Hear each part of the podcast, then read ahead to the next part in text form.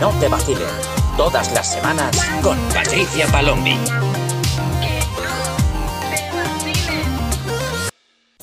¿Qué pasa, gentesica? Yo soy Patricia Palombi y estás escuchando un episodio más de Que no te vacilen, el podcast donde hablamos sobre las relaciones de la generación Z y de la generación millennial. Bienvenidos a un episodio más, ya estamos casi casi en los 60, bueno, los 60 de número, porque si contamos los episodios bonus, yo no sé cuántos debemos de tener ya, pues yo creo que 60 y pico, casi 70, no sé, bueno, un montón, o sea, ya cada vez veo el 100 mm, viniendo, viniendo, viniendo. Eh, no sé si aguantaría hasta los 10, que no, voy a intentarlo, voy a intentarlo, pero no prometo nada. Bueno, eh, también estoy viendo que nos estamos acercando a las navidades que yo tengo un poco de sentimientos encontrados con las navidades, porque yo creo que ha habido años que he sido como un poco el Grinch, yo creo que a todos nos ha pasado, ¿no? Y luego hay otros que han sido como, ay, qué bien todo, son como las típicas navidades perfectas de las, de las películas de los americanos, estas ahí de familias felices. Entonces, no sé, tengo como un poco de sentimientos encontrados. Depende de cómo estoy anímicamente, eh, cada año pues como que me parece una época muy guay o una época de mierda. Eh, y justo estaba hablando de esto con una amiga el otro día, con el tema de lo de las navidades, y salió a colación eh, todo este rollo de cuando se junta la familia y de pronto falta alguien, o bien pues porque ya no hay relación o tal, o pues por ejemplo que ha habido una pérdida, que alguien ya no está, y, todo este proceso de duelo, y cómo este tipo de fechas pues realmente afectan a este tipo de de emociones y de procesos. Y esto me hizo pensar así un poco en el tema de, de, las rupturas, porque realmente las rupturas son un duelo. Y hablando con ella le dije, claro, porque también esto es como cuando rompes con alguien, que entonces tienes que pasar estas fases. Y entonces como que me puse a hablar con ella y dije, creo que de esto voy a hablar en el siguiente episodio que toca, porque es algo sobre lo que creo que no hemos hablado todavía Mm, o al menos, o sea, sé que lo he hablado con algunos de vosotros cuando me habéis escrito y os lo he explicado por mensaje y todo esto, pero no tenía un episodio de esto, lo cual me parece muy flipante. Porque es una de las cosas básicas, ¿no? Con el tema de la... Bueno, creo que hay un, un episodio que se llama Las malditas rupturas, creo. Creo, creo recordar que tenemos un episodio que se llama así, donde hablo de rupturas, pero es más como una gestión general de cómo hacer Em, eh, para superar a alguien en ese proceso, de qué podemos hacer para sentirnos mejor, tal, tal, tal. Pero hoy quiero hablar más del duelo-duelo, o sea, más de lo que es la fase en sí. Y es que a menudo recibo mensajes de gente que está pasando por una ruptura y están muy agobiados con lo que sienten. Que esto, hasta cierto punto, es normal. O sea, esa angustia, ¿no? Pues, pues porque hay emociones que son incómodas de transitar, pero lo que no es normal, y me sorprende muchísimo, es cuando la situación que están viviendo no la plantean como algo normal. Es decir, o sea, me cuentan toda la historia, la ruptura, el problema, el lío que ha habido, no sé qué, y luego es como que, ay, es que no sé por qué estoy así todo este tiempo. O la mítica de es que ya han pasado tres semanas o tres meses y todavía estoy mal. Y a mí eso es algo que me, que me llama muchísimo la atención, el hecho de no tomar esto como algo normal y tomarlo como si fuese una cosa mmm, pues como exclusiva de esa persona, cuando es un proceso normal y natural.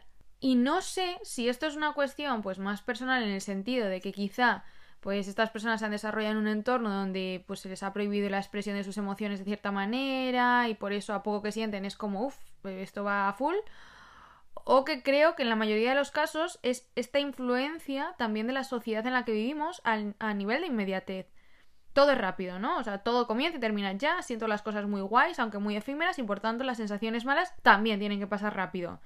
Y es que no es así. O sea, el ser humano no funciona así. Necesitamos un margen para procesar la vida a nivel emocional. Y pensando sobre esto, sobre esta necesidad de, de la fugacidad de las emociones negativas, me paré y dije, es que puede ser que no consideren que sentirse así después de una ruptura es normal.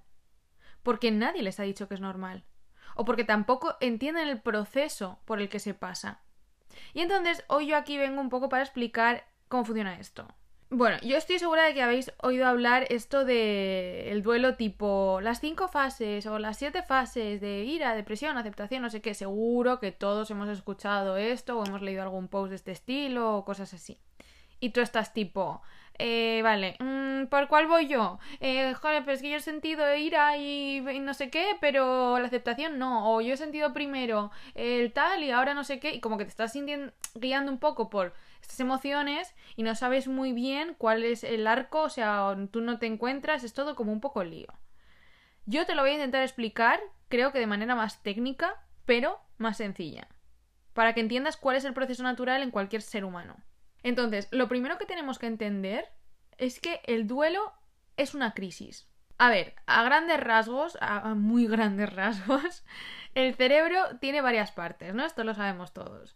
Y dependiendo de qué parte se va activando, pues podemos reaccionar de un modo u otro. Por ejemplo, eh, tenemos el modo normal de confort y luego el modo amenaza. Bueno, cuando hay una crisis, tu amígdala, que es la que recibe los estímulos, digamos que se, se embota, ¿no? Y como el duelo es una crisis, por eso cuando estás pasando por una ruptura sientes como pues que no puedes reaccionar bien, que no tomas buenas decisiones, que estás en bucle, que no eres tan productivo en tu día a día, eh, pues como habitualmente, etcétera, etcétera. ¿Y cuáles son las fases de una crisis? Tres. Impacto, reacción y reorientación. El impacto, digamos, es cuando sucede la ruptura, ese corte, ese momento donde sucede. La reacción es la fase más dura y esta es la fase en la que normalmente me escribís. Porque es cuando empiezas a procesar y a darte cuenta de la situación, de lo que sientes, de la nueva realidad, del cambio que esto conlleva y de todas estas resistencias internas con las que te estás encontrando. Y el tercero es la reorientación. O sea, el impacto inicial baja y se aplican los métodos de confrontamiento. Yo creo que esto es lo que más resume el tema de una crisis y yo creo que mm, como mejor vais a entender el duelo sin tantas estas de hablaros de emociones, de ahora siento esto, ahora siento lo otro. Digamos que estas son las tres, los tres puntos. Entonces, ahora sabiendo esto, ya podéis saber qué os está ocurriendo realmente a nivel fisiológico y detectar en qué momento estáis de manera como más fácil, que entendáis que es algo normal. E incluso que si buscas información sobre este proceso de duelo, porque en internet hay muchísima información que podéis encontrar, pues saber colocar todo esto que os dicen y saber en qué fase estáis y saber en qué punto estáis de este proceso porque yo creo que de esta manera es mucho más sencillo darnos cuenta eh, si, por ejemplo, necesitamos ayuda, porque en la fase de reorientación, si no sois capaces de encontrar métodos de confrontamiento por vosotros solos, pues ahí es cuando debes buscar ayuda profesional para que os los enseñen y pues poder aplicarlos. Y ya dicho todo esto, me gustaría aclarar que cada duelo, dentro de que el proceso cerebral eh, es muy técnico para todo el mundo y ta ta ta, cada duelo es un mundo en el sentido de que cada uno aprende a lidiar con él de una manera u otra y que no hay un tiempo determinado, que hay quien necesita más y gente que necesita menos, que no os agobiéis por eso, que los procesos son diferentes. La gestión, mejor dicho, personal de cada uno es diferente. Mirad, yo no suelo contar mis experiencias personales, mmm, bueno, ni aquí ni en ningún lado, pero yo creo que esto os puede servir para todos los que os agobiáis con esto en concreto, de que ha pasado mucho tiempo y no sé qué, y estáis siempre súper agobiados con este tema. Eh, esto os puede dar un poquito de luz al final del túnel. Y es que yo, por ejemplo, que soy la que os hablo de estos temas y tal, que considero que soy una persona con una gran gestión emocional. Yo, a pesar de todo eso, yo suelo tener grandes fases de luto cuando, cuando tengo una ruptura. Y cuando digo grandes fases, os estoy hablando de años. O, o en su defecto de muchos meses. Y no pasa nada. Lo acepto porque como me conozco, yo ya sé que yo funciono así. Yo sé que no puedo forzar que un sentimiento se me vaya, ni fuerzo a crear otro nuevo para tapar este, ni creo tal, tal, tal. no. Pero también soy capaz de reconocer que es aquello que no me permite avanzar con tanta soltura, en donde me estoy estancando, estancando y para qué, y decido trabajar en ello. Igual que también, por ejemplo, no me involucro en actos que sé que me van a hacer retroceder en mi progreso. O sea, yo me ayudo a mí misma de la mejor manera que sé y acepto que soy así. Y que necesito mi tiempo igual que otro necesita suyo. Pero yo creo que el principal punto es que te conozcas, que entiendas que esto es algo normal y que, que tú procesas de determinada manera, que te conoces, te aceptas y te acompañas a ti mismo de la mejor manera posible pero no fuerzas a ser alguien que no eres.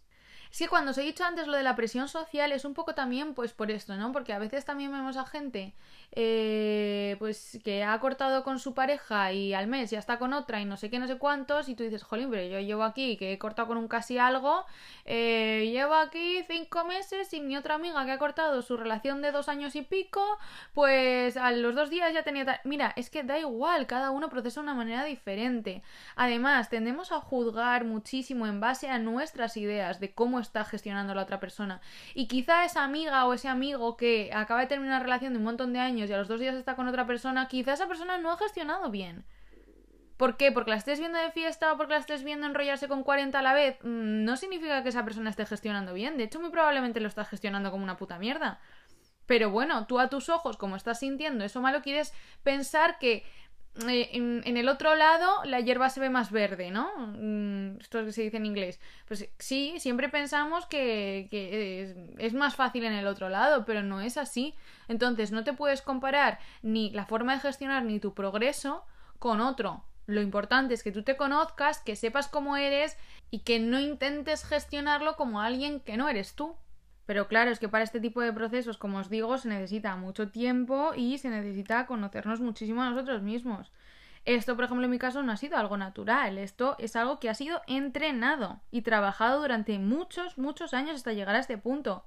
Y lo digo porque siempre se ve el resultado final de todo en la vida. Un producto o una canción, eh, esto mismo. Todo siempre se ve el resultado final, pero no se ve todo el progreso hasta llegar a ese punto. Y digo esto porque habrá gente que al decir esto dirá, bueno, es que yo, eh, que igual yo ya tenía como facilidad para esto, ¿no? Que me venía de fábrica o que siempre he sido así. Y no, no, no, nada más lejos de la realidad. Yo era la persona más turbulenta y más desorientada a nivel emocional de este mundo, pero lo corregí porque era hacia donde yo me quería encaminar. Por eso sé que es posible realizar todos estos cambios a nivel emocional, porque yo soy el ejemplo de ello. Pero claro, para eso lo principal evidentemente es entender qué es lo que te está sucediendo. Si tú no entiendes qué te está sucediendo, no puedes entender el proceso y no puedes entender cómo cambiarlo, cómo gestionarlo, cómo modificarlo y cómo progresarlo. Entonces, para resumir, si estás pasando por un duelo, en primer lugar, date cuenta de que lo que sientes es completa y absolutamente normal. Entiende qué es lo que te está pasando, que es un proceso normal y corriente. Sé generoso contigo mismo, date tiempo, acepta lo que sientes, lo mal que te sientes, lo que duele. Procesa eso. Procésalo que cuidado que no es lo mismo que analizarlo, ojo. Procésalo, permítete sentir también las cosas malas. Porque esto no va a ser eterno. Y por supuesto, como te he dicho, si en alguna fase no encuentras claridad por ti mismo y necesitas una mano que te guíe, entonces ahí pide ayuda profesional porque va a ser mucho más sencillo, te van a enseñar las herramientas, las vas a poder aplicar y vas a avanzar muchísimo más rápido. Y bueno, eso ha sido todo por hoy. Espero que te haya aclarado un poquito más todo el tema de las fases del duelo, de cómo funciona y que te quedes un poquito más tranquilo, que te tomes tu tiempo y que no te presiones. Ya sabes que puedes seguir mandándome cualquier salseo, cotilleo, lo que tú quieras que yo sepa al Insta del podcast, arroba que no te vacilen. Y no olvides seguirme también en mis redes sociales TikTok, Instagram y YouTube como arroba patpalombi. Te espero en el próximo episodio.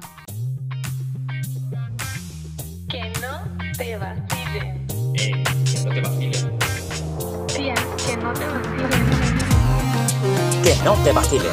Todas las semanas con Patricia Palombi.